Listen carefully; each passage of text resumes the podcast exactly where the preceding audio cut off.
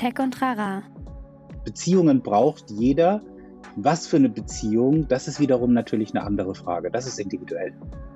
Ein Podcast der Netzpiloten mit Moritz Stoll und spannenden Gästen über Tech und Terrain.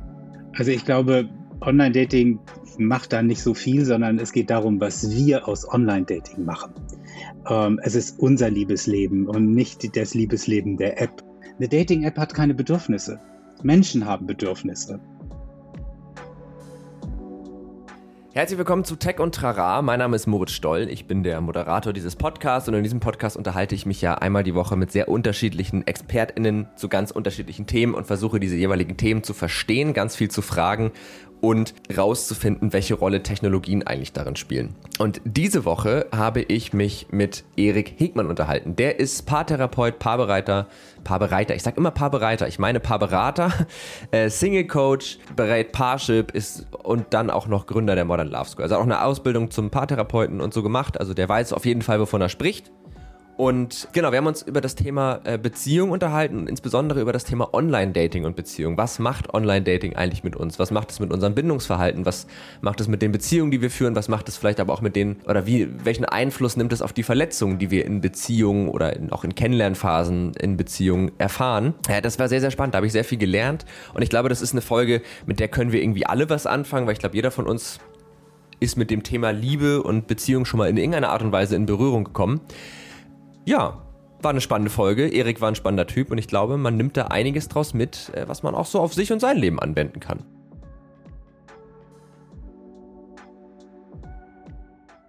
Herzlich willkommen zu Tech und Trara und vor allen Dingen herzlich willkommen, Erik Hegmann. Schön, dass du da bist erstmal. Hallo Moritz, ja, vielen lieben Dank für die Einladung. Ja, ich freue mich total, weil wir heute mal ein ganz anderes Thema haben, als wir das so in den vergangenen Folgen hatten. Ne? Also dieser Podcast ist ja sehr themenvielfältig und es geht um ganz, ganz viel Verschiedenes. Und diese Woche wollen wir mal so ein bisschen über das Thema Online-Dating sprechen. Ähm, weil ja, on, also du, vielleicht zu dir, du bist äh, Paartherapeut, Single- und Beziehungscoach, das heißt, du beschäftigst dich ja im Grunde mit den Liebesleben von ganz, ganz vielen verschiedenen Menschen oder auch den, hat man, hat man kein Liebesleben, wenn man Single ist oder hat man dann Sagt man das so? Oder ist das eigentlich falsch? Ich würde hoffen, dass man dann ein Liebesleben mit sich selber hat, beziehungsweise auf alle Fälle viele Beziehungen führt, nämlich dann mit einem sozialen Umfeld, mit Freunden, ja. mit Familie, äh, geht auch mit Haustieren. Ähm, kommen wir bestimmt nachher drauf. Beziehungen braucht jeder. Was mhm. für eine Beziehung, das ist wiederum natürlich eine andere Frage. Das ist individuell. Ja, okay, gut. Ja, weil ich da gerade so dachte, ne, wenn man sagt, man hat, man hat kein Liebesleben oder ist das fast schon so ein bisschen Single-Shaming? Weiß ich nicht. Aber genau, und was ich eben ganz spannend finde an dem Thema, was wir heute haben, also ne, klar, wir werden viel über das Thema Beziehung auch an, an, als solches reden, aber eben auch äh, konkret unter diesem Aspekt Online-Dating, weil es ja, das ist ja auch mit so einer gewissen Stigmatisierung verbunden, also irgendwie Tinder, Bumble und Co. Ne? Es gibt ja auch dieses Buch, ich glaube von Michael Nast ist das, Generation beziehungsunfähig das ja eigentlich so ziemlich, ich glaube, meiner Generation, also so die Millennials, Gen Z, eigentlich zuschreibt, generell erstmal sehr beziehungsunfähig zu sein. Ähm, und dass das ja auch, wird ja ganz oft auch so ein bisschen in Verbindung gesetzt mit dieser Tatsache, dass wir eigentlich ja auf Tinder sehr leichten Zugriff auf potenzielle Geschlechts- und Beziehungspartner haben oder PartnerInnen. Was würdest du denn mal so ganz pauschal sagen? Was macht Online-Dating eigentlich mit dem Liebesleben von uns Menschen? Also ich glaube, Online-Dating macht da nicht so viel, sondern es geht darum, was wir aus Online-Dating machen. Mhm. Ähm, es ist unser Liebesleben und nicht das Liebesleben der App und die Verantwortung lässt sich dafür auch nicht abgeben. Also mhm. entweder ich bin bei der Partnersuche als Mensch, als Persönlichkeit, bin ich verbindlich oder ich bin unverbindlich. Mhm. Und ähm, ja, manche Menschen sind authentisch, manche sind es nicht, manche sind ehrlich, manche sind unehrlich, unehrlich. Also ähm, ich scheue mich immer so ein bisschen davor, dieses, ähm, die Dating-Apps sorgen dafür. Eine mhm. Dating-App hat keine Bedürfnisse. Menschen haben Bedürfnisse. Und mhm. ähm, die sind relativ eindeutig. Menschen suchen Nähe, suchen Verbindung, sie suchen Beziehungen, ähm, sie suchen Begegnungen natürlich auch, also dann auch sexuelle Begegnungen. Und mhm. Dating-Apps können uns dabei ganz sicherlich helfen aber es ist unsere Verantwortung. Also beispielsweise auch bei der Wahl der Dating-App. Also wenn ich jetzt einen Sexkontakt oder eine Affäre suche, dann sollte ich halt auch nicht zu einer Partneragentur gehen. Und umgekehrt mhm. natürlich auch nicht. Weil sonst enttäusche ich andere Personen oder werde enttäuscht. Mhm. Okay, das heißt, man kann eigentlich nicht pauschal sagen, für, für vermeintliche, es, es läuft nicht, ist die, ist die, ist die App oder die Anwendung äh, oder ist die daran schuld, sondern das sind dann immer noch wir, die da die Verantwortung vertragen. Aber kann man denn trotzdem sagen, also ist jetzt wirklich eine völlig ergebnisoffene Frage, aber ähm, dass natürlich eine, eine App ich, alle möglichen, ne? also völlig jetzt mhm. wertungsfrei, ähm, dass die natürlich irgendwo auch eine Intention haben, und zwar ja NutzerInnen irgendwie in der Plattform zu halten zum Beispiel oder zu Registrierung zu bewegen. Vermischt sich das nicht mit mit den Intentionen, die vielleicht Menschen auf der Plattform haben. Also keine Ahnung, irgendwie Person A möchte, sucht vielleicht tatsächlich eine Beziehung, geht auf eine Plattform und eigentlich in, in dem Interesse von Person A wäre ja eigentlich so zeitnah wie möglich eine, einen guten Match zu finden und dann eigentlich sich kennenzulernen und dann in eine Beziehung zu gehen und damit ja wieder von der Plattform zu verschwinden. Aber jetzt könnte man ja sagen, für die Plattform ist das ja eigentlich gar nicht so cool, weil dann haben sie ja nur sehr, sehr kurzzeitig einen Nutzer, ähm, verdienen aber vielleicht Geld mit äh, monatlichen Beiträgen, was auch immer, und äh, brauchen dementsprechend ja eigentlich, dass ihre NutzerInnen möglichst lange da sind. Also da ist natürlich was dran. Ähm, und da sieht man eben auch, wie wichtig es ist, sich auszusuchen, wo ich was suche. Also das heißt, mhm. erstmal muss ich mir darüber selber im Klaren werden, was will ich überhaupt von dieser App oder was will ich für mich? Denn mhm. ähm, die App selber, zum Beispiel, wir hatten jetzt Tinder erwähnt, ähm, Tinder ist für viele Menschen eher ein Produkt der Freizeitgestaltung als mhm. primär ein ähm, Partner, eine Partnersuchehilfe. Ähm, mhm. es gibt eine Studie, nach der sind zwischen ein Drittel bis einer Hälfte der Leute auf Tinder in Beziehungen oder suchen keine Partnerschaft. Das mhm. heißt, mhm. die Chance, über das Match hinaus zu einem Date zu kommen mit solchen Menschen, ist schon mal 50-50. Das ist mhm. nicht so üppig. Das mhm. Interesse ist also eher dann natürlich, die Menschen dort lange zu halten, möglichst viel zu kommunizieren und dann möglichst viele Dinge ähm, anzuwenden, Anwendungen zu nutzen, die kostenpflichtig sind oder eben mhm. gleich ein Abo abzuschließen. Eine Partneragentur beispielsweise funktioniert da ein bisschen anders. Ähm, die lösen dann auch dieses Thema, weil das ist unglaublich teuer, neue Mitglieder zu generieren, eben mhm. durch höhere Preise, als das beispielsweise eine Dating-App hat, die sich über ähm, Werbung beispielsweise finanziert. Okay, ja gut, das, das, ähm, den Punkt sehe ich natürlich. Vielleicht muss man da auch ein bisschen dieses, äh, dieses klassische Online-Dating-Bild, was man hat, ne? Also man meldet sich auf einer Seite, um, um eine Beziehung zu finden, vielleicht auch echt ein bisschen beiseite schieben, weil wie du sagst, Tinder ist natürlich eigentlich gar nicht nur, um mögliche PartnerInnen zu finden, sondern ja, wie du schon sagst, einfach eine Freizeitgestaltung ja oft auch. Ich finde ja. auch, dass die Grenzen sowieso verwischen. Also auch Instagram ist eine Partnerbörse. Es mhm. wird auf Instagram viel geflirtet. Es wird über Bilder, über Likes wird der Kontakt hergestellt, dann wird geschrieben, dann wird eine Nachricht geschickt, dann wird ein Videodate gemacht. Das ganze Programm läuft da ja genauso. Ähm, mhm. Und ich glaube, den meisten Menschen ist es am Ende sowieso egal, wo sie ihre Partnerin oder ihren Partner gefunden haben. Die Hauptsache, ja. sie können mit der oder ihm das erleben, was sie sich erhoffen. Ja, das stimmt. Ähm, aber ich hatte das ja vorhin schon kurz angerissen, so dieses, dieses äh, Buch Generation Beziehungsunfähig, was ja auch so diese, also ich habe es nicht gelesen, aber ich habe mir ein bisschen was darüber durchgelesen, was ja eigentlich so ein bisschen sagt, okay, irgendwie die Generation, die jetzt so sich mit dem ganzen Thema auseinandersetzen, die sind halt eben nicht mehr so beziehungsfähig. Was hältst du von dieser Aussage? Also nicht wirklich viel.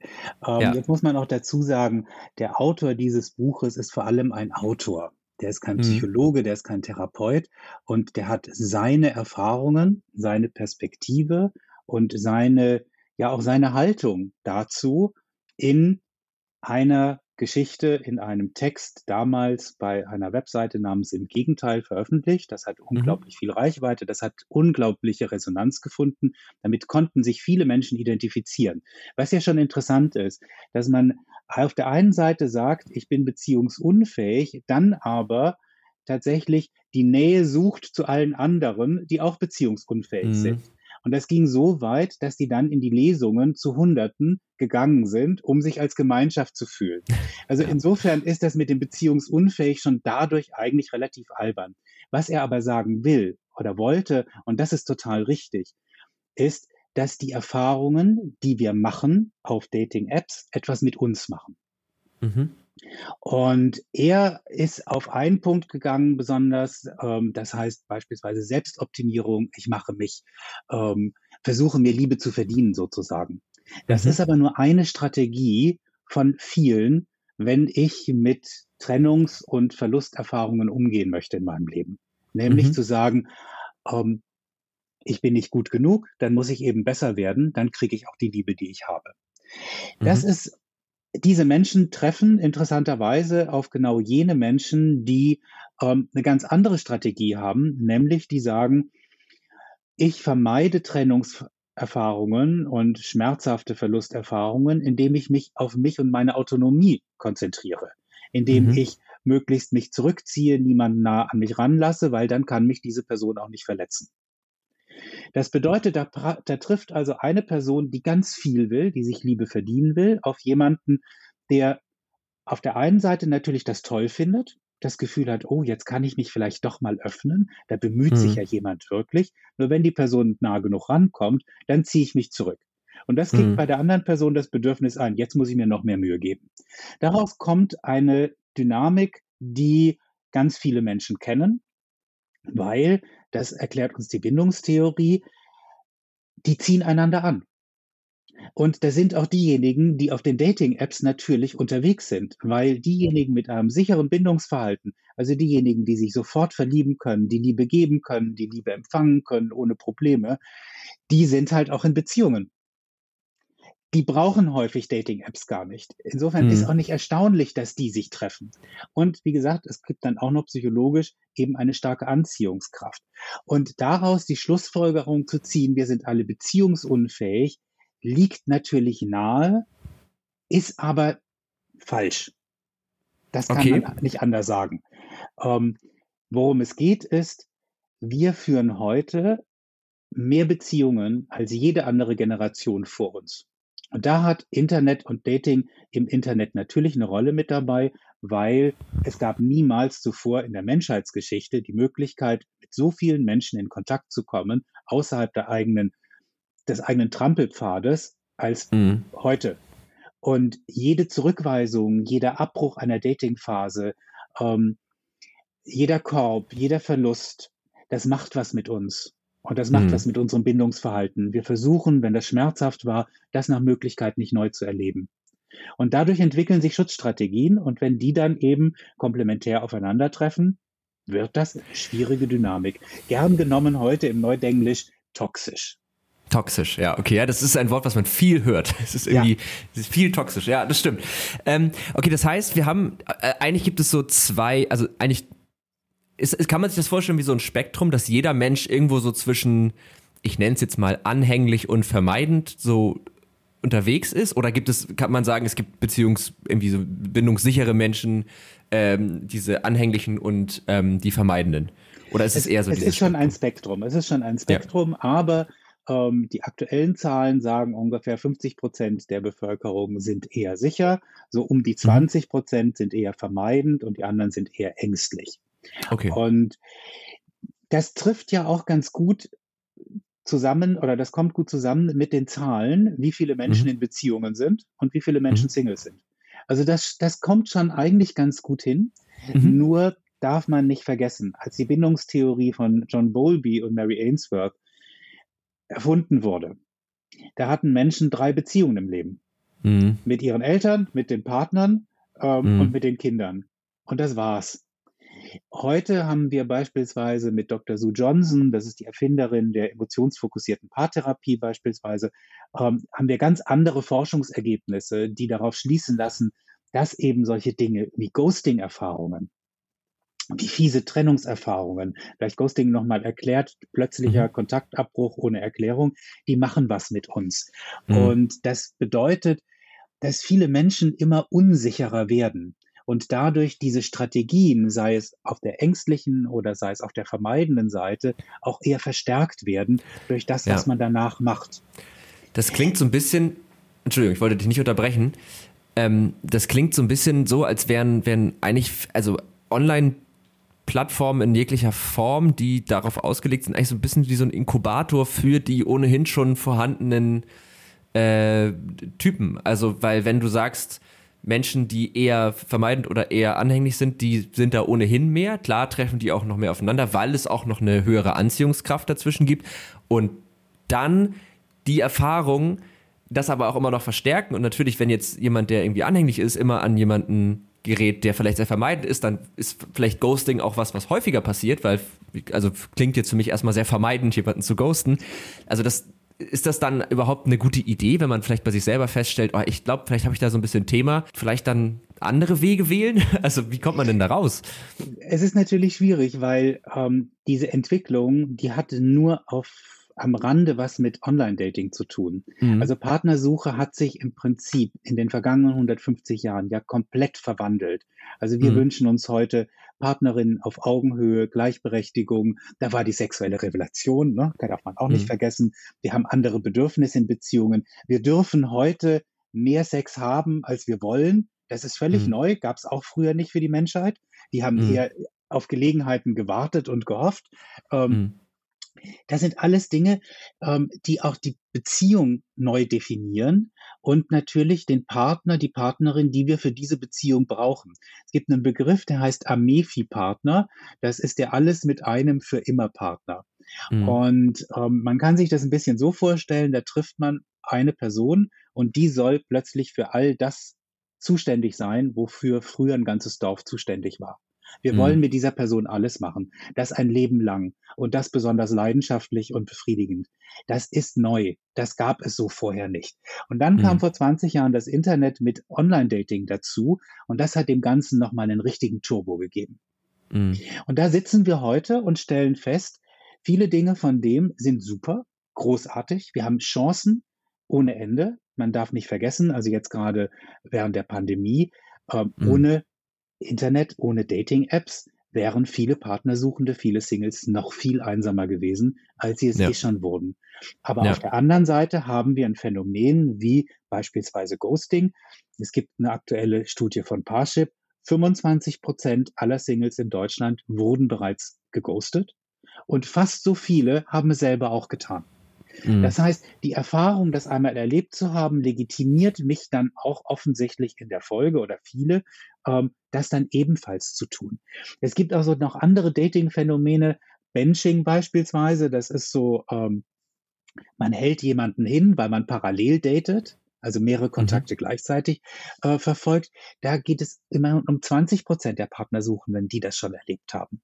Mhm. Und das erzeugt den Eindruck, das ist alles fürchterlich unverbindlich, alle anderen sind beziehungsunfähig, ich will doch, ähm, aber ich komme einfach nicht an die richtigen. Ich gerate immer an die falschen. Und mhm. das ist etwas, ähm, da muss man tatsächlich dagegen steuern. Ich glaube, das ist auf der einen Seite natürlich stark die Verantwortung von dem Einzelnen. Mhm. Aber es ist auch die Verantwortung der Anbieter. Also weil ich gerade Parship erwähnt hatte, ähm, die mhm. haben ja diese Kampagne, die man jetzt überall sieht, Healthy Dating, besseres Dating. Mhm. Da finde ich gut, die übernehmen offensichtlich Verantwortung dafür. Das finde ich gut. Sie gehen da in eine Diskussion, in einen Diskurs und mhm. mal gucken, ob den andere Anbieter aufgreifen und sagen, okay, wir müssen vielleicht wirklich was tun, ähm, damit es nicht nur um das schnelle Match geht, sondern vielleicht auch wieder mehr um Verbindung, um, ich nenne mhm. das Therapeutensprech, emotionale Kontaktflächen und wirklich wahrhaft tiefe Begegnungen. Ja. Ähm, da fällt mir ein, ich habe eine letztens irgendwie auf dem Weg gesehen, ein Plakat von, ich glaube, Okay Cupid oder so. Die scheinen auch so, also das war auch so diese, dieser Tonus von lass mal Dating irgendwie cooler machen wieder und so, ne? Also so ein bisschen jünger noch als Parship, so von der, vom, vom Ziel her, glaube ich, aber ähm, scheint, scheint ein Ding zu sein, dass sie das gerade aufnehmen. Das heißt, auch hier muss man eigentlich wieder die Plattform abkoppeln von dem Phänomen, aber du sagst ja auch, es ist natürlich ein, ein, Booster dafür. Also das, aber es macht ja auch Sinn. Ich meine, wo mehr Möglichkeiten sind, passiert auch mehr und dann passieren halt mehr von denselben Dingen. Ja, und ich glaube schon, also dass ähm, natürlich Singles ja auch an die Hand genommen werden wollen. Also mhm. die wollen ja auch von einer Agentur oder von, von einer Dating-App, die wollen ja auch das Gefühl von Sicherheit. Sicherheit, dass die Partnervorschläge und die Kontakte passen können und mhm. Sicherheit natürlich auch, dass es möglichst wenig zu Zurückweisungen kommt. Mhm. Tinder hat das ganz super gelöst mit ähm, dem Wischen nach rechts, also nur wenn mhm. beide dahin wischen, dann kann man überhaupt Kontakt aufnehmen. Das hat aber den Trugschluss auch dabei, okay, das ist ja irgendwo sicher. Mhm. Also es wird mir eine Sicherheit vorgegaukelt, so schlimm kann das nicht werden. Ne? Da muss ja Interesse mhm. sein, weil beide haben ja Ja gesagt.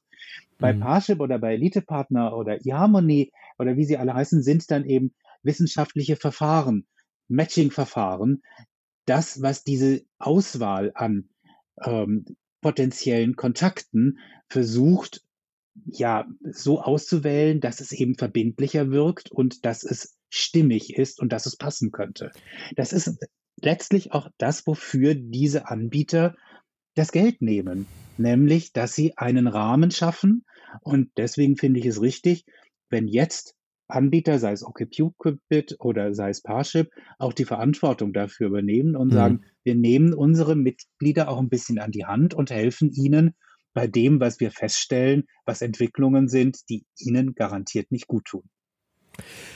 Also, wo du das gerade sagst mit diesen wissenschaftlichen Matching-Verfahren, das geht das wirklich? Also kann man wirklich, also gibt es da Studien zu? Ist es belegbar, dass man anhand gewisser Kriterien gut passende PartnerInnen findet? Und was ich dann auch noch, selbst wenn das geht, dass man sagt, ihr wärt tendenziell ein gutes Match, heißt das dann auch, dass sie sich dann auch automatisch ineinander verlieben oder sagen, okay, wir finden die andere Person interessant? Weil ich habe irgendwann mal gehört, dass sich dass Menschen dazu neigen, sich eigentlich in Menschen zu verlieben, die erstmal gar nicht so richtig gut zu ihnen passen. Ähm, also das Wichtigste fürs Verlieben, da sind sich die meisten eigentlich einig, ähm, ist, dass man einander sympathisch ist, mhm. dass man miteinander Zeit verbringt, dass man gemeinsame Erfahrungen machen kann ähm, mhm. und eine gewisse sexuelle Anziehungskraft schadet auch nicht. Mhm. Das ist die Grundlage fürs Verlieben. Für eine erotische Fantasie brauche ich diesen Verlieben-Part nicht. Da brauche mhm. ich nur die sexuelle Anziehungskraft. Und die Liebe auf den ersten Blick, das wissen wir relativ gut, ist nichts weiter als sexuelle Anziehungskraft. Mhm. Weil Liebe kann erst erwachsen aus gemeinsamen Erfahrungen, aus gemeinsamem Erleben. So, und wenn man sich jetzt diese Tests anguckt, also den von Parship kenne ich sehr gut, das weiß ich, wie der funktioniert, der misst eine Beziehungspersönlichkeit. Mhm. Das heißt, wie verhalte ich mich in Beziehungen? Ähm, mhm. Wie ist meine Kommunikation? Was sind meine Bedürfnisse nach Nähe nach und Distanz? Wie sind meine Werte? Und diese Bestandteile sind alle validiert. Mhm. Und wenn ich jetzt diese Beziehungspersönlichkeit von Single A mit der Beziehungspersönlichkeit von Single B matche oder vergleiche, dann kann ich sagen, okay, ähm, nach bestimmten Kriterien ähm, ist ziemlich wahrscheinlich, dass die eine glückliche, harmonische Beziehung führen können. Mhm. Das heißt aber noch lange nicht, dass sie einander sich verlieben können und werden, mhm. sondern nur hier gibt es Vorteile und Nachteile. Und bei einer guten Agentur ist es auch so, dass mir das aufgelistet wird. Da wird nicht nur gesagt, irgendwie, so, äh, sie passen, sondern mhm. da wird auch gesagt, in den Bereichen passen sie übrigens ziemlich gut. In denen könnten wir Ihnen jetzt schon mal prophezeien, da wird es möglicherweise ähm, Themen geben, da werden Sie drüber kommunizieren müssen. Aber mhm. das erfahre ich ja auch als Paartherapeut. Mhm. Selbst die unterschiedlichsten Menschen die unterschiedlichsten Persönlichkeiten können sich ineinander verlieben und können mhm. eine glückliche Beziehung führen. Die haben nur möglicherweise mehr Bedarf an Kommunikation, mehr Bedarf an Verhandlung, mehr Bedarf an, wie gestalten wir unsere Beziehung eigentlich als mhm. andere Paare. Und nicht jedes Paar hat das gleiche Bedürfnis nach sowas. Also nicht jedes Paar möchte ähm, sich überlegen, welchen Freiraum gestalten wir, ähm, welchen mhm. geben wir uns? Ähm, wollen wir monogam bleiben? Für viele ist das einfach gesetzt und da gibt es auch mhm. keine Diskussion drüber. Mhm. Das ändert sich aber heutzutage natürlich ein bisschen. Wir sind nicht mehr auf die Beziehungsmodelle von früher, von unseren Großeltern und Urgroßeltern angewiesen. Im Gegenteil, wir wollen ja neue Dinge ausprobieren. Und das mhm. bedeutet auch mehr Diversität, mehr Unterschiedlichkeit. Ich glaube, das ist auch nicht wirklich so schwierig, denn am Ende in die, jede Beziehung, jede Partnerschaft ist der tägliche gelebte Widerspruch zwischen dem Bedürfnis nach, ich möchte verschmelzen, ich möchte eins werden, ich möchte eine tiefe Bindung haben und dem Bedürfnis nach, ich will Freiraum, ich will mich selbst entfalten, ich brauche Autonomie. Mhm. Und das hat jeder von uns. Und in einer Paarbeziehung muss man damit klarkommen, dass die beiden Partner meistens dieses Bedürfnis nicht gleich zum gleichen Zeitpunkt haben. Okay. Das wäre jetzt tatsächlich auch so meine Folgefrage gewesen. Also, dass man irgendwie jetzt wirklich sagt, okay, wir haben jetzt äh, unsere Matching-Algorithmen und können sagen, naja, potenziell passt das ganz gut mit euch und dann äh, nehmen ja aber für dich ja auch ein bisschen Gott sei Dank, weil sonst wäre das mit der Arbeit schwer, natürlich auch Leute äh, Angebote wie deins war, also eine Paartherapie. Ähm, du coachst ja aber auch Singles, also auch Leute, die vielleicht ähm, sich irgendwie nach einer, nach einer Beziehung sehen und irgendwie vielleicht das immer nicht hinhaut.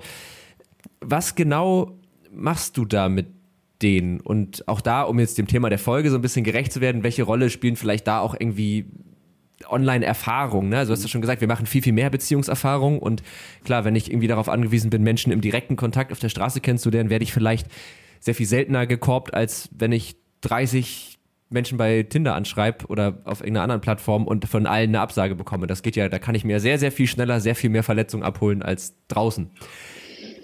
Ach, das weiß ich gar nicht. Geh mal auf die Fußgänger, geh mal in die Fußgängerzone und versuch mal jemanden anzusprechen. Also das ist auch dieses Gerücht von der Käsetheke im Supermarkt, wo man so super mhm. flirten könnte. Ähm, die meisten Menschen wollen in der Fußgängerzone durch und an der Käsetheke wollen sie Käse kaufen und Stimmt, wollen ja. nicht angemacht werden. Also dieses Grad, wann ist das ein Flirt, wann ist das Belästigung, ist mhm. natürlich auch heute, wird schon ein bisschen enger gesehen. Okay, ähm, aber ganz kurz, die, die Matches auf Parship sind ja dann keine Belästigung, klar. aber wenn ich jetzt, nee. klar, wenn ich jetzt 30 Frauen in der Fußgänger nacheinander anspreche, dann bin ich ein Creep. Also, das kann man ziemlich klar so sagen. Ähm, nein, aber was, was mache ich? Also als Paartherapeut helfe ich natürlich vor allem erstmal Paaren, die Gespräche zu führen, die die bisher nicht führen konnten, aber mhm. eigentlich führen müssten.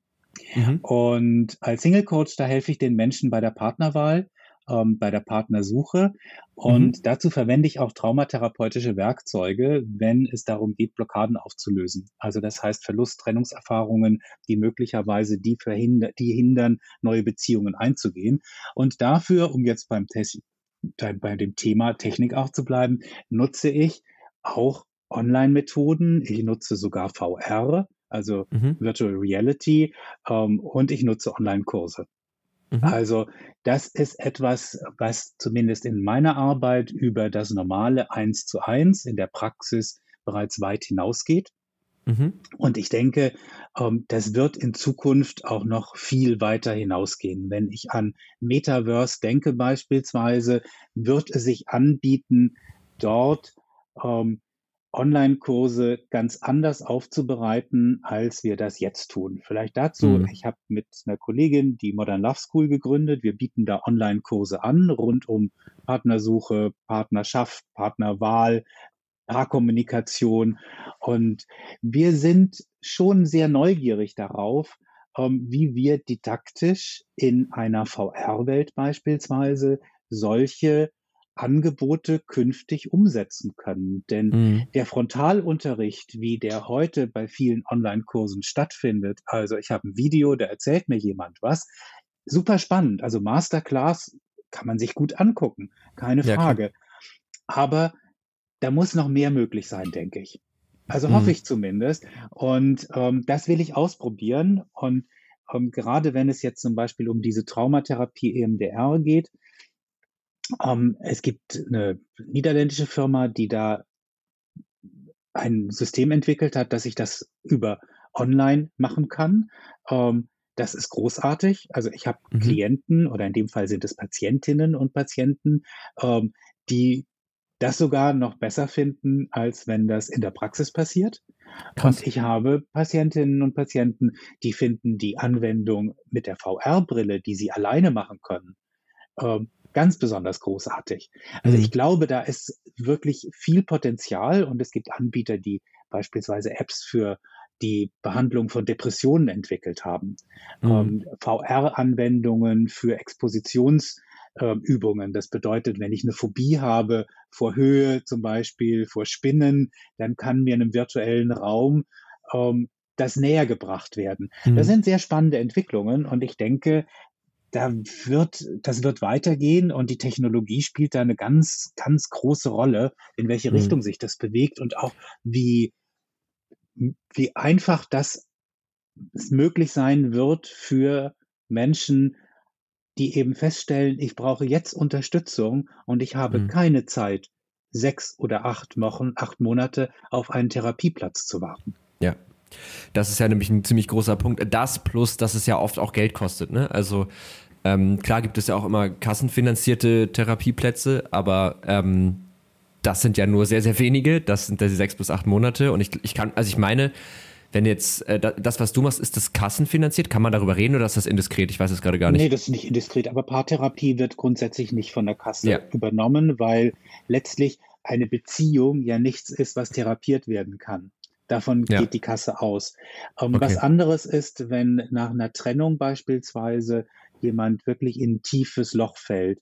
Ähm, mhm. Da kann es sein, dass da eine Anpassungsstörung entwickelt wird mit depressiver Reaktion.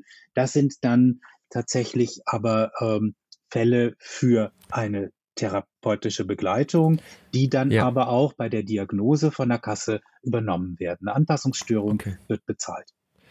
Du hast gerade gesagt, Beziehungen können nicht therapiert werden und hast es mit so einem leichten Lächeln gemacht. Das, also das heißt, das ist auch klar, ne? Also es geht darum, du therapierst nicht die Beziehung, sondern du therapierst die Leute, die zu dir kommen und die halt vielleicht in der Beziehung sind oder auch nicht. Oder habe ich das richtig genau. verstanden? So, das, das okay. ist richtig. Weil die Beziehung ist ja ein abstraktes Ding, was man nicht wirklich anfassen und therapieren kann. Und dem kann ja. man auch nicht sagen, das ist gesund oder wie es so schön heißt, toxisch. Ich mhm. seufze da immer so ein bisschen, weil die toxische Beziehung wirklich, wirklich ein bisschen überstrapaziert wird. Mhm. es geht immer darum, fühlen sich zwei Menschen wohl und mit ihrer Dynamik und diese Dynamik steht erstmal außerhalb meiner Wertung. Weil mhm. wenn die diese, wenn denen diese Dynamik aufgrund ihrer Persönlichkeit tatsächlich gut tut, dann ist das so. Mhm. Das bedeutet nicht, dass ich als Therapeut diese Beziehungsform auch wählen würde für mich beispielsweise. Mhm. Da geht es um Rollenverständnis, was jeder Einzelne hat. Also wie sehe ich mich in einer heterosexuellen Beziehung als Mann? Wie sehe ich meine Partnerin? Wie sehe ich die Frau? Was ist die Rolle davon? Mhm. Ähm, wie gehe ich damit um? Und das darf bitte jeder so sehen, wie er möchte und so mhm. leben, wie er möchte oder sie möchte, solange es eben zusammenpasst. Mhm. Okay, ja, verstehe. Das finde ich ganz spannend, dass man den Satz vielleicht auch so mitnimmt. So, es geht nicht darum, eine Beziehung zu therapieren, sondern halt immer die, die Leute, die da hinkommen. Und ähm, wenn dann da Probleme in. Und das heißt, die Leute, die dann zu dir kommen, die merken, äh, ich fühle mich jetzt vielleicht in meiner Dynamik hier gerade nicht mehr so wohl oder ähm, ich fühle mich in meiner Rolle hier nicht mehr so wohl oder irgendwie die Dynamik zwischen uns tut mir nicht mehr so gut und haben aber irgendwie nicht, also und kommen aber nicht alleine dahin, diese Dynamik zu ändern oder ja. was auch also immer. Ein typisches, typisches Beispiel ist, ähm, ein Partner ähm, zieht sich zurück, während der andere Partner über Konflikte reden will. Mhm. Das ist, glaube ich, so eine typische Dynamik, die in ganz vielen Beziehungen vorherrscht. Da ist immer mhm. eine Person, die eher sagt, hurra, ein Problem, und eine mhm. andere, mhm. oh mein Gott, wenn wir uns streiten, trennen wir uns, ich will hier raus. Mhm. Und diesen Menschen zu helfen, damit einen Weg zu finden mit den Konflikten, die jedes Paar hat, notgedrungen, ganz normal, mhm. zurechtzukommen, die zu lösen und an denen zu wachsen. Das ist ja auch ganz wichtig. Jedes mhm. gelöste Problem eines Paars bedeutet, ähm, wir sind besser geworden in, in unserer Beziehung. Unsere mhm. Verbindung ist sicherer geworden, weil ich weiß, das haben wir das letzte Mal geschafft. Weshalb sollten wir es das nächste Mal nicht wieder schaffen? Ja. Und habe ich aber zu viele von diesen Erlebnissen, ich komme mit meinem Partner nicht zurecht. Wir bewerfen uns mit Argumenten. Meine Partnerin versteht mich nicht. Mein Partner hört mir nicht zu. Äh, umso stärker wird dieser Eindruck, wir passen eigentlich überhaupt nicht zusammen. Hm. Und je mehr Zweifel ich da habe, umso stressiger wird es und umso leichter eskalieren dann die Konflikte.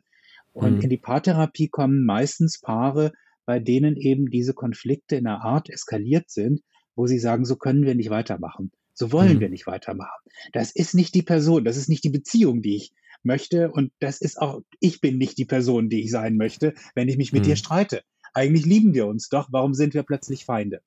Mhm. Das ist so ein Ding. Und natürlich gibt es dafür bestimmte Anlässe.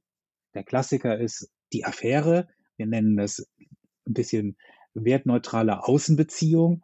Mhm. Aber ähm, auch das ist meistens ja eine Folge von etwas anderem. Mhm. Und deswegen ist der Anlass natürlich schon wichtig, aber interessanter ist, wie funktioniert dieser Lösungsversuch des Paares und warum scheitern sie da immer? Mhm. Und da spielen dann auch durchaus biografische Dinge mit. Also jemand, der in einer Familie aufgewachsen ist, ähm, die sich die ganze Zeit gestritten haben, aber sehr geliebt haben, wird mhm. einfach mit einem Konflikt weniger Probleme höchstwahrscheinlich haben. Jemand, dessen Eltern sich irgendwann getrennt haben, hat vielleicht eher Angst, dass jeder Konflikt zu einer Trennung führt und versucht ja. das dann zu vermeiden. Und da sind dann zwei sehr unterschiedliche Haltungen gegenüber. Da muss man einen Mittelweg finden. Ja. Okay, ja, ich glaube, das ist ganz gut, um mal so einen Eindruck davon zu bekommen, ähm, wie, was da, was du eigentlich tust, weil ich, ich kann mir vorstellen, dass viele, also das ist, das nimmt ja gerade, da wird ja gerade viel, viel, viel massentauglicher und ich glaube, viel mehr Menschen verstehen, dass das was ist, was man einfach auch machen kann. Und ich meine auch irgendwie, in Amerika ist das ja auch so ein Ding, ähm, dass Leute teilweise zur Paartherapie gehen, schon bevor es dann das große Problem gibt, was ja auch eigentlich gar nicht so doof klingt. Also ich sollte Das ist ja auch das Beste überhaupt.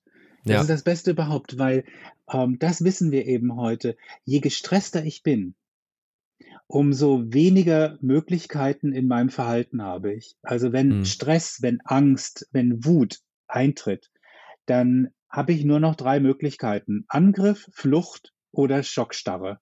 Hm. Mehr können wir nicht.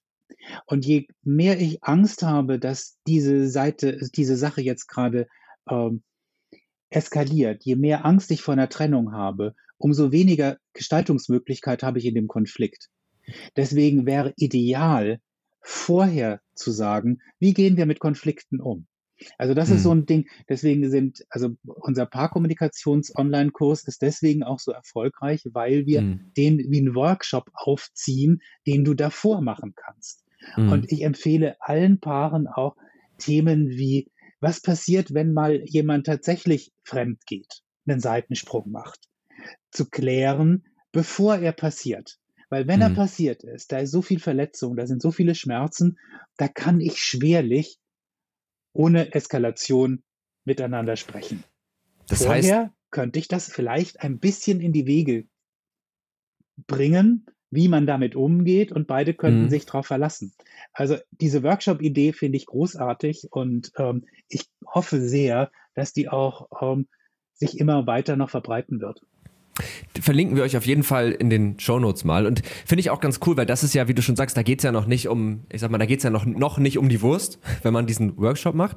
Das heißt, ähm, vielleicht ist das auch was, wo Leute halt, wie gesagt, normalerweise nicht irgendwie zu einer Paartherapie gehen würden, aber halt durch diese Online-Möglichkeit kann man das ganz anonym für sich oder halt mit dem Partner oder der Partnerin gemeinsam machen. Und ich habe das jetzt ein bisschen so verstanden, das Ziel ist es praktisch, sich wie so einen Notfallplan zu machen für, wenn es dann so stressig ist, dass man nicht mehr klar denken kann. Dass man dann weiß, okay, ich kann zwar gerade nicht mehr klar denken, aber wir haben es ja besprochen, jetzt kommt erstmal das, dann kommt erstmal das und dann das.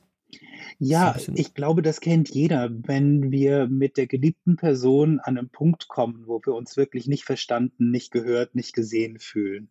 Mhm. Dann bekommen wir einen Tunnelblick. Mhm. Und dann ist diese Person vor uns plötzlich ein anderes wildes Tier im gleichen Käfig. Und das mhm. wird bekämpft. Und es hilft schon, wenn man vorher als Paar Dinge vereinbart, wie gehen wir in so einer Situation miteinander um. Mhm. Ein Satz, den ich gerne weiterreiche, ist, ist Therapeutensprech, hilft aber tatsächlich der Satz, bitte lass uns so streiten, dass wir spüren, wir lieben uns. Mhm. Das fährt automatisch runter weil es spricht mein Empathiezentrum an. Es erinnert mhm. mich daran, diese Person da mir gegenüber ist nicht mein Feind, sondern mhm. die Person, mit der ich eigentlich mein Leben verbringen möchte.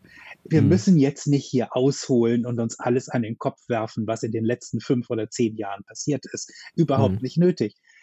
Dazu muss ich allerdings natürlich auch lernen, es geht eben nie um die verdammten Socken. Es geht immer darum, was macht es mit mir, dass ich die Socken hinterherräumen muss. Mhm.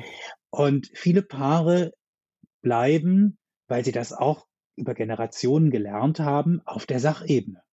Es wird also uns beigebracht, sei nicht so emotional, komm wieder, wenn du dich beruhigt hast, bleib doch auf der Sachebene. Das ist nur mhm. mit Verlaub in einer Paarbeziehung der dümmste Rat, den man geben kann.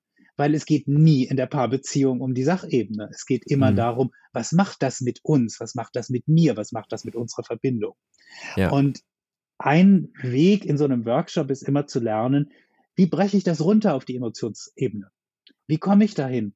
Und welche Emotionen sind das eigentlich, die da angesprochen werden?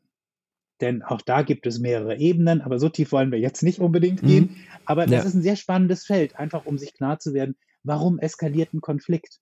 Weil man sich mit Argumenten abgearbeitet hat, bis zu dem Punkt, wo man überzeugt ist, dieser Mensch versteht mich nicht, dieser Mensch passt nicht zu mir. Und dabei ging es nur um blöde Socken. Und das klingt für mich so ein bisschen so, als wäre der Grund dafür, weil man eigentlich gar nicht das gesagt hat, worum es wirklich geht. Was viele Menschen eben auch nie gelernt haben. G also, genau, also ohne Wertung. Also jetzt, aber, ja. jetzt zum Beispiel spontan zu sagen, ähm, was hat dich heute am meisten beschäftigt? Mhm. Was ich für eine tolle so, Intervention ich, halte für jedes Paar, jeden Abend mhm. zu machen. Nicht nur Schatz, wie war dein Tag? Weil dann erzählen die Leute meistens das, was sie im Büro gemacht haben. Mhm, Dazu könnten sie ihre, ja. ihre Kalender digital synchronisieren. Ginge schneller. Mhm. Und für Eltern, die bestimmte Themen haben, mit Kindern zum Abholen, zum Organisieren, eine wunderbare Methode. Aber es geht mhm. ja darum, was ist mit dir passiert? Was hast du eigentlich gemacht und gedacht? Und da stelle ich immer fest, es fällt vielen Menschen extrem schwer, überhaupt Bedürfnisse und Emotionen zu benennen. Zu sagen, ja, es hat mich beschäftigt. Aber was genau, wie genau denn eigentlich? Ja, mhm. es hat mich getriggert. Was denn? Das ist nicht so einfach. Also wir flüchten uns da häufig in Worthülsen. Ähm, mhm. Und wirkliche Verbindung stellt sich dadurch her, dass ich das nachvollziehen kann, dass jemand mit mir emotionalen Emotionen teilt. Das ist auch das Beispiel bei Dating-Apps, um darauf zurückzukommen. Mhm. Ja, sehr gerne. Ähm, die Profile sind alle voll mit Bildern von den schönsten Reisezielen der Welt. Mhm. Und was die Leute damit sagen wollen, ist ja, ich bin neugierig, ich reise gerne, ich lerne gerne andere Kulturen kennen und ich hätte gerne jemanden an der Seite, der sich dafür auch interessiert und mit dem ich das gemeinsam erleben kann. Stattdessen posten sie die Bilder, die alle anderen auch posten und das Ganze mhm. wirkt nicht wie ein Dating-Profil, sondern wie Werbung für ein Reisebüro. Mhm. Weil eben nicht die Emotion mitgeliefert wird. Das, was mich eigentlich beschäftigt hat, als ich dieses Foto gemacht hat. Wie war das in dieser Nacht sternklaren Himmel in der Wüste? Mm, mm. Das Foto an sich ist toll, aber wie ging es mir damit? Also was mm. habe ich gefühlt, was habe ich empfunden dabei? Und wenn ich in einer Begegnung, in einem Kontakt anfange, mich über diese Dinge auszutauschen, dann stelle ich fest, das ist kein Smalltalk mehr, der ganz viele Themen einfach nur anreißt, sondern ich gehe in die Tiefe. Mhm. Und Smalltalk hilft nicht gegen Einsamkeit, sondern eben nur dieses Gefühl von einer emotionalen Verbindung mit der anderen Person. Ja. Und das ist das, was Dating-Begegnungen häufig heute fehlt. Die Erfahrungen, die vorher gemacht wurden, sorgen eher dafür, dass man sich zurückzieht, dass man so eine Checkliste hat, Neudeutsch Red Flags. Mhm. Ähm, und dann prüfe ich das alles ab. Ist das das, was mich auch schon vorher an den anderen Kandidaten gestört hat? Und hat mhm. diese Person das auch? Ich gehe in die Distanz. Ich gehe nicht in die Nähe. Und dadurch wird das ein Bewerbungsgespräch. Und bei einem Bewerbungsgespräch hat sich, das behaupte ich jetzt mal, noch kaum jemand wirklich verliebt. Ja. Ähm, und das ist auch der Grund, glaube ich, warum so viele Dates ja so seelenlos bleiben. Die mhm. Sind ein vorsichtiges Abchecken, wirst du mich wieder verletzen? Werde ich mit hm. dir wieder schlechte Erfahrungen machen? Und man muss ja auch sagen, dass gerade, wenn man jetzt über Online-Dating spricht, dass dann natürlich äh, das ja noch viel distanzierter einfach dadurch ist, dass es ja rein auf so einer Sprach-Wort-Ebene ist. Und dadurch, äh, also das, das hat ja auch viel mehr Bewerbungsgespräch Charakter. Also wenn du jetzt irgendjemanden triffst bei einer Sache, die du gerne tust, dann ist sofort klar, ah, okay, ne, das, da, da hast du ein Gefühl zu, das ist, da siehst, siehst du vielleicht die Freude einer Person, aber über ein Chatfenster ist es ja, also kommt man ja viel schneller da rein, oder nicht? Dass man anfängt, Kreuzchen zu machen und zu sagen, na, das passt, das nicht. das Chatten alleine ist ja schon die Vorsichtsmaßnahme. Wer Stimmt, telefoniert ja. denn heute? Ja. Also es gibt viele Partnersuchende, die erzählen mir, ich habe, wir haben Wochen gechattet und ähm, dann haben wir telefoniert. Und natürlich ist das eine Vorsichtsmaßnahme. Mhm. Dagegen steuern jetzt Anbieter durch Videodates beispielsweise. Nahezu mhm. jede Plattform bietet das an und ich kann das nur empfehlen, das zu machen. Wenn denn schon das blöde Smartphone nicht zum Telefon genutzt wird, wofür es eigentlich mal erfunden wurde, ist ja, ja. fein. Ähm, muss es ja auch nicht mehr. Aber vielleicht nutze ich diese Kamera, die da mitkommt und ja. komme in den anderen Raum. Ich erlebe die Mimik, die Gestik, die Stimme und vielleicht sehe ich auch ein bisschen was im Hintergrund. Also vielleicht ahne ich ja schon, okay, das Bild da hinten, das sieht toll aus. Ich kann fragen, warum hängt das? Was empfindest du? Also was ist der Grund, warum das da hängt? Mhm. Ich muss natürlich auch üben, solche emotionalen Kontaktflächen herzustellen. Das ist eine Aufgabe. Und da würde ich mir wünschen, dass eben solche Healthy Better Dating Kampagnen Menschen an die Hand nehmen und die unterstützen, mehr solche wirklichen emotionalen Verbindungen herzustellen, dann brauchen wir weniger paralleles Daten. Dann wird es weniger Ghosting geben. Wenn ich mit jemandem mich verbunden fühle, dann melde ich mich nicht einfach mehr, nur mich nicht mehr, ähm, mhm. und wische den nicht einfach nur zur Seite, sondern mit dem habe ich ja eine Verbindung. Das heißt, mhm. Ich glaube, da ist wirklich ein Lösungsansatz, ähm, der sowohl in der Verantwortung der Anbieter liegt, aber natürlich auch der Partnersuchenden. Nur die sind sich dessen vielleicht gar nicht bewusst und dann bedeutet das, die Anbieter oder eben, ne, ich sag mal sowas wie unsere Modern Love School, ähm, ja. die sorgen dann hoffentlich dafür, dass da ein Verständnis dafür äh, entwickelt wird und vielleicht auch der eine oder andere neue Lösungsansatz. Ja, das heißt, um es so ein bisschen abzuschließen, es geht eigentlich nicht darum, irgendwie diese technischen Möglichkeiten zu verteufeln, sondern sich zu überlegen, wie können wir denn jetzt diese Möglichkeiten, die wir haben, und das sind ja weitaus mehr, wie du, genau wie du gerade gesagt hast, als Chatfenster, ähm, wie können wir die nutzen, um halt auch darüber wieder stärkere emotionale Verbindungen einzugehen zum Beispiel Videochats. Wer weiß, was noch AR, VR alles möglich machen. Also vielleicht kann ich mir die Person wirklich irgendwann in mein Zimmer stellen. Da muss man, glaube ich, auch so ein paar Creep-Sicherheitsbarrieren noch einbauen, aber grundsätzlich geht das natürlich alles und ähm, das ist vielleicht irgendwie eine ganz gute Sicht darauf. Ich glaube, wir werden natürlich auch bei VR feststellen, die Sexindustrie wird da ganz besonders ja. schnell ähm, Dinge entwickeln und Innovationen entwickeln, die war schon immer fix dabei, weil Sexualität ein unglaublicher Antrieb ist. Aber auch hier würde ich doch zu bedenken geben, es gab noch niemals zuvor in der Menschheitsgeschichte die Möglichkeit, unbegrenzt an jedem Ort zu jeder Zeit Pornografie aufzurufen und zu konsumieren. Das macht auch etwas mit uns. Mhm. Und ähm, die Tatsache, dass die natürlich irgendwie diesen Motor nutzen. Früher konnte man nicht so häufig Sex haben, wie wir das heute haben könnten. Heute hm. ist es eher so, dass man sich fragt, warum wollen denn manche Menschen keinen Sex mehr? Also hm. die Tatsache, der, die, dass es heute sowas gibt wie eine sexuelle Funktionsstörung, also Unlust, das ist eine Entwicklung, die gibt es noch keine 100 Jahre. Hm. Vorher war das völlig unbekannt, weil die hm. Menschen einfach nicht so oft Sex hatten, wie sie wollten. Heute okay. haben, könnten wir ständig. Ja. Stimmt, ja. Und klar, also diese Dauerverfügbarkeit von Pornografie äh, wird da sicherlich auch mit, mit reinspielen. Ne? Und ich tatsächlich war ich, glaube ich, vor zwei Jahren mal auf der Social Media Week in Hamburg und da gab es auch einen Vortrag, dass ähm, die Pornoindustrie hat auch VR, auch jetzt schon ist eine der größten, treibendsten Kräfte gewesen, gerade in den Anfängen davon, weil wie du sagst, ne, es ist halt, also das sind halt die Dinge, wo es dann halt viel genutzt wird. Klar, ähm, wobei Point of View, da muss man vielleicht dazu sagen, Point of View wird vielleicht für Dating irgendwann mal interessant sein. Für Pornografie ja. ist es, wer das schon mal ausprobiert hat, der wird einem eher schwindlig.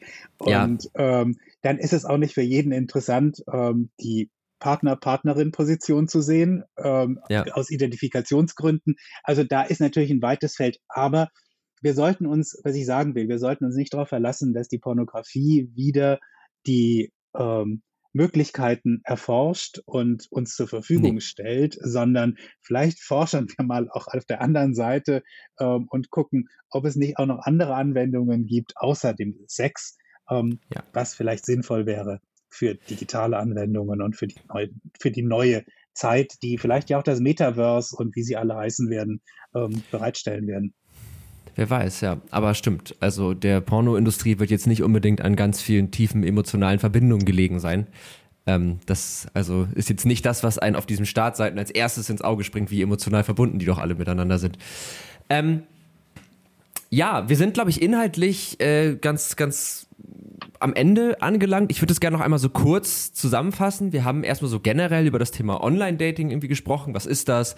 Dieses Thema Bindungstypen haben wir so ein bisschen angeschnitten. Dann haben wir äh, ziemlich viel über ähm, die, wie sieht eigentlich eine, eine Paartherapie aus, eine Singletherapie? Was machen so Verletzungen mit einem? Ähm, wie spielt das dann auch wieder mit Online-Dating zusammen und sind jetzt eigentlich schlussendlich nochmal wirklich wieder zu diesen Verantwortlichkeiten oder den Verantwortungen, die die Plattform haben, die sie auch zunehmend immer mehr nutzen gekommen und eben dieses Thema, da sind wir so über was kann eigentlich schiefgehen in der Beziehung, sind wir über das Thema emotionale Verbindung und dann wieder zurück zu den Online-Dates. Was mir übrigens sehr, die Arbeit heute sehr leicht gemacht hat. Du hast ganz viele perfekte Übergänge geschaffen. Das war mega. Also. Sehr gerne. Ähm, danke. Ja. Genau. Also vielen, vielen Dank auf jeden Fall schon mal bis hierhin. Du bist noch nicht ganz entlassen. Äh, wir machen jetzt nämlich so einen kleinen inhaltlichen Cut und zwar haben wir in unserem Podcast so zwei so Kategorien, die man eigentlich aus der Hüfte schütteln kann. Äh, das ist einmal ist das der sogenannte Tech Changer. Der Name ist ein bisschen holprig. Es geht im Wesentlichen darum, dass, äh, glaube ich, bei jedem von uns irgendwie mal so eine technische Innovation in irgendeiner Art und Weise so ein Game Changer war. Also sei das fürs gesamte Leben, das wäre natürlich krass, aber auch vielleicht nur für die Art, wie man arbeitet, vielleicht für die Art, wie man Beziehungen führt oder Leute kennenlernt, keine Ahnung. Ähm, Gibt es da was in deinem Leben, wo du sagst, das hat für mich tatsächlich so grundlegend was verändert, wie ich irgendwas tue oder wie ich mein Leben in einer gewissen Stelle gestalte? Nun, ich bin ja Jahrgang 66. Ich durfte tatsächlich das WWW noch mhm. erleben mhm. als genau einen solchen Tech Changer. Also ich habe das Internet erlebt mit Zugängen das war vor allem mit komischen Tönen und Krächzen mhm. von, von Modems verbunden, aber stellte damals fest, das ist etwas, wo ich glaube, da kann jeder was reinstellen und ich kann alles durchsuchen. Wie geil mhm. ist das denn? Mhm. Ähm, das war wenige Jahre bevor ich dann beim Bauer Verlag, ich hatte vor meiner Paartherapie Ausbildung, hatte ich eine journalistische, redaktionelle Ausbildung. Ähm, mhm angefangen habe, ähm, TV Movie als Online-Angebot umzusetzen. Wir oh, waren einer der ja. ersten Anbieter überhaupt, die in Deutschland eine Publikumszeitschrift ins Netz gebracht haben. Also für mich cool. war das immer ein unglaublich spannendes Thema und ich denke, das hat ähm, mein Leben, ähm, meine Arbeit bis heute ähm, ja doch sehr sehr beeinflusst. Also auch Online-Kurse habe ich schon sehr, sehr früh vor neun Jahren, zehn Jahren habe ich die ersten versucht, weil ich dachte, das ist interessant, das will ich ausprobieren. Deswegen mhm. bin ich so gespannt, in welche Richtung eben auch diese VR-Welten gehen werden und welchen mhm. Nutzen, vor allem welchen Nutzen sie haben werden, ja. außer irgendwas zu verkaufen. Entschuldigung an alle Marketingkollegen, aber es gibt noch mehr ja, im Leben als das. Bin ich auch sehr überzeugt von. Ich hoffe das zumindest. Ja, spannend. Ja, doch, also ich habe diese Zeit nicht mitbekommen. Ich bin, bin Jahrgang 96, also 30 Jahre später dann, ähm, da war das Internet schon irgendwie gegeben, aber natürlich hat es sich in der Zeit, in der ich das nutze, auch extrem verändert. Also wenn ich da so drüber nachdenke, wie das war, als ich noch zur Schule gegangen bin und wie es jetzt ist, das ist schon doch total unterschiedlich. Einfach die Art, wie man das benutzt, wie integriert es ist, dass man es viel weniger bemerkt, dass man es nutzt, das finde ich, glaube ich, ist so der größte Unterschied. Ne? Also ich setze mich nicht mehr vor einen PC, um ins Internet zu gehen, sondern es ist halt irgendwie immer da. Also es ist einfach immer eine Option. Ähm, ja, vielen Dank. Das ist ein sehr schöner Tech-Changer. Dann würde ich sagen, kommen wir noch zur letzten Kategorie. Das ist ein bisschen einfacher noch. Da geht es einfach um eine Empfehlung. Die Empfehlung der Woche, meine Gäste und ich, weil das sind so unterschiedliche Gäste, äh, sprechen jede Woche eine Empfehlung aus für irgendwas, das uns begeistert hat. Das kann wirklich alles sein. Das kann dich ganz privat begeistert haben. Das kann was mit dem Thema der heutigen Folge zu tun haben. Das kann nur ein Gedanke gewesen sein. Ähm, gibt es da was, was du unseren HörerInnen gerne empfehlen möchtest? Da brauche ich jetzt mal ganz kurz eine Sekunde, die ich, die ich nachdenken muss. Ja, ähm, dann überbrücke ich sonst, solange du nachdenkst, mit meiner Empfehlung. Dann mach, das, wir, mach das sehr gerne, ja. Ja, also äh, meine Empfehlung ist tatsächlich ein Videospiel, äh, was ehrlich gesagt ein bisschen witzig, dass ich das jetzt erst empfehle, weil das seit ungefähr zwei Monaten das Internet eigentlich zum Explodieren bringt. Aber ich habe mir jetzt, ich habe nämlich diese Woche eigentlich Urlaub äh, und habe mir dafür dann mal ein neues äh, PlayStation-Spiel gekauft und habe mir Elden Ring gekauft. Und das macht wahnsinnig viel Spaß. Es ist bockschwer. Ähm, man ist sehr oft frustriert und muss diese Frustration irgendwie aushalten und am Ende ist es immer irgendwie belohnt. Und äh, das ist ein sehr, sehr gutes Spiel, was ich, glaube ich, jedem empfehlen kann, der Bock hat, da mal so ein bisschen Zeit drin zu versenken. Es ist ein bisschen unglücklich, dass das Wetter jetzt aktuell so mega gut ist weil man natürlich dann jetzt nicht guten Gewissens den ganzen Tag äh, spielen kann, aber man kann es ja ein bisschen so mit einem Kompromiss machen. Und da ich einen Hund habe, gehe ich auch genug raus. Also keine Sorge an der Stelle. So, das äh, war meine Empfehlung. Ist dir schon was eingefallen? Ja, also ich wäre fast bei einem Spiel gelandet. Oh. Um, ähm, ich bin, ja, ich bin seit vier Monaten stolzer Besitzer endlich einer PS5, aber ich arbeite mich noch durch Spider-Man und ähm, durch, weil ich das auf der PS4 nicht zu Ende gespielt habe. Jetzt mache ich es auf der 5. Aber zum okay. Thema Spider-Man würde ich tatsächlich gerne was sagen, weil ich bin mhm. tatsächlich ein echter Comic-Nerd und ich habe vom Taschenverlag, dieser Kunstbuchverlag, gibt mhm. es eine neue Reihe, die stellen die alten Originalcomics von Spider-Man, Avengers, Iron Man etc. in eigenen Bänden vor. Das ist ein dickes Buch mit vielen, vielen hundert Seiten. Das ist übergroß. Die Zeichnungen sind vergrößert. Ähm, es ist so wunderschön gemacht. Es ist, glaube ich, auch für nicht-Comic-Nerds ein Erlebnis, das durchzublättern. Kann ich nur sehr empfehlen. Ähm, ich hatte da viele schöne Stunden schon mit. Sehr schön. Das packen wir auf jeden Fall in die, in die Show Notes, dass sich das Leute, wenn sie Bock haben, auch holen können. Kennst du Marvel Unlimited? Ja. Ja, das fand ich zum Beispiel sehr cool, weil ich, äh, ich war halt nie, also ich fand Comics immer cool und habe auch gerne Comics gelesen, aber wenn man jetzt eine ganze Reihe liest, dann ist das ja auch relativ viel Geld, was man da ausgeben mhm. muss. Und dann jetzt auch gerade ältere Comicreihen und so zu bekommen, ist ja auch gar nicht so einfach. Und das fand ich total geil, dass ich da einfach alles lesen konnte, was bei Marvel jemals erschienen ist. Das finde ich auch großartig. Also dieses, dieser Flatrate-Gedanke für die älteren mhm. Sachen finde ich fantastisch. Ich habe den jetzt nicht so sehr gebraucht, deswegen habe ich es nur, mhm. nur mal kurz gemacht, weil ich die Sachen zu Hause habe, ja, den Kram genau. schon so lange lese. Aber ja. ähm, nein, es ist, es ist eine wunderbare Sache und ich hoffe, dass das auch noch größer wird. Und da vielleicht ein Ding, das, was Amazon mit Comixology gemacht hat, ist in dieser Hinsicht tatsächlich ein Verbrechen gewesen. Das war mhm. eine gute App, eine gute Anwendung, ähm, die kaputt gemacht wurde durch die neue Integration in Amazon. Ähm, gar nicht gut gelungen. Mhm kenne ich gar nicht die App, also habe ich auch nicht mitbekommen. Aber war auch so ein Flatrate-Gedanke für, für das war, das war das und ähm, ist dann komplett von Amazon gekauft worden und in Amazon integriert worden.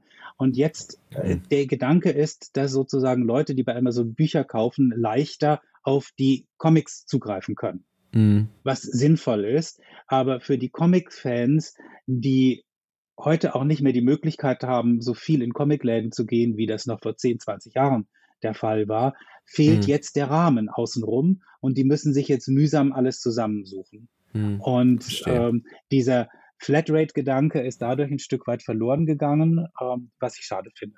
Aber wer weiß, vielleicht kriegen sie es auch noch hin. Ähm, da bin ich nicht der Einzige, der drüber meckert. Okay, ja. Andere machen also, das auch. Ja, das ist ja, ich meine, Amazon hat ja auch so den Buchhandel jetzt auch nicht so gut getan. Also es ist, ist auch da ja oft, es ist, ja, lässt sich ja ein Muster erkennen. Eine abschließende Frage habe ich dann noch. Was ist denn dein, du liest du lieber Marvel oder lieber DC? Ich bin der Marvel-Mensch. Ich bin der Marvel-Mensch und ähm, ich schreibe auch gerade ein Buch über Stan Lee zum 100. Geburtstag. Das wird im Herbst rauskommen, weil ähm, diese Idee, Superhelden menschlich zu machen, die mhm. Probleme, die Persönlichkeit in den Vordergrund zu stellen und nicht das Gekloppe, mhm. ähm, das hat damals eben Marvel wirklich erfunden. Das machen mhm. heute alle anderen auch. Und wenn ich heute sagen würde, was ist mein Lieblingsverlag, dann wäre das eher Image Comics, weil die haben ähm, Creator-owned Content, also das heißt keine großen Serien, nicht unbedingt, sondern die gehören den Leuten. Das ist ein Vertriebsweg, wo sie sich zusammengetan haben. Und da sind ganz, ganz tolle bahnbrechende, visuell und erzähltechnisch hervorragende und herausragende Geschichten erschienen. Die kann ich nur empfehlen. Okay, sehr cool. Und wer ist da jetzt dein Lieblings-Superheld oder deine Lieblings-Superheldin? Ich bin mit Spider-Man aufgewachsen. Da bin ich nicht sonderlich originell, das gebe ich ehrlich ja. zu. Aber also, meine auch. Peter Parker war großartig. Als Gwen Stacy gestorben ist, habe ich fast eine Anpassungsstörung bekommen ähm, und ähm, nicht verstanden, was sie da tun. Aber damals war ich 13 oder 14. Das war ja. mir zu hoch. Ja, ich fand Spider-Man auch immer am besten. Ich habe damals, es gab von der FAZ gab es auch so Sammelbände, wo dann einmal mhm. so die wichtigsten Amazing Spider-Man in einen so, das war so ein Taschenbuch vielleicht, also so, ja, so Taschenbuchdicke. Und da waren halt einmal so ist die komplette Geschichte, so grüner Kobold, Dr. Octopus, mhm. ähm, waren, glaube ich, drin und es ist ja gar nicht die komplette Geschichte, aber so, man konnte ganz gut dem folgen und da war auch dann der Tod von Gwen Stacy und das ging, glaube ich, so bis 9-11, da gab es auch noch ein 9-11 mhm. Spin-off, glaube ich, ja, sagt man in dem Kontext. Ein, ein, ein Band, wo sie tatsächlich sich entschieden haben, ähm, die Realität mhm. in die Comics zu übernehmen. Das war mhm. ein sehr schöner Band von einem großartigen Zeichner, John Romita Jr., der ähm, ja eine ganz tolle Geschichte gemacht hat, sehr ergreifend.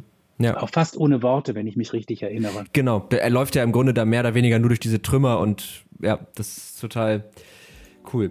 Ja, super. Wir sind äh, durch heute. Du hast es geschafft. Vielen, vielen Dank, dass du da warst. Es hat mir sehr viel Spaß gemacht. Ich habe sehr viel gelernt auf jeden Fall, ähm, was ich vorher so noch nicht wusste. Und ich hoffe, ihr da draußen auch. Ich hoffe natürlich, dass du auch Spaß hattest heute. Sehr, sehr. Vielen lieben Dank. Das freut mich sehr.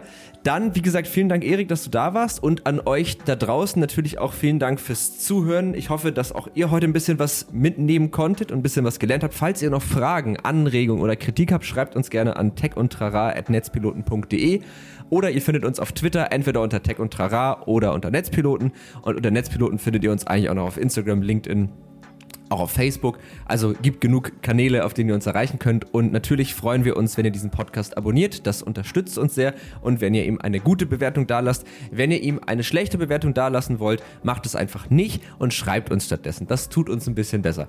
Ähm, ja, von mir aus war's das. Wir hören uns nächsten Montag wieder und wir beide hören uns hoffentlich auch bald mal wieder. Vielen lieben Dank. Es hat mir sehr viel Spaß gemacht. Dankeschön. Das freut mich. Tschüss. Tech und Trara, ein Podcast der Netzpiloten mit Moritz Stoll und spannenden Gästen über Tech und Trara.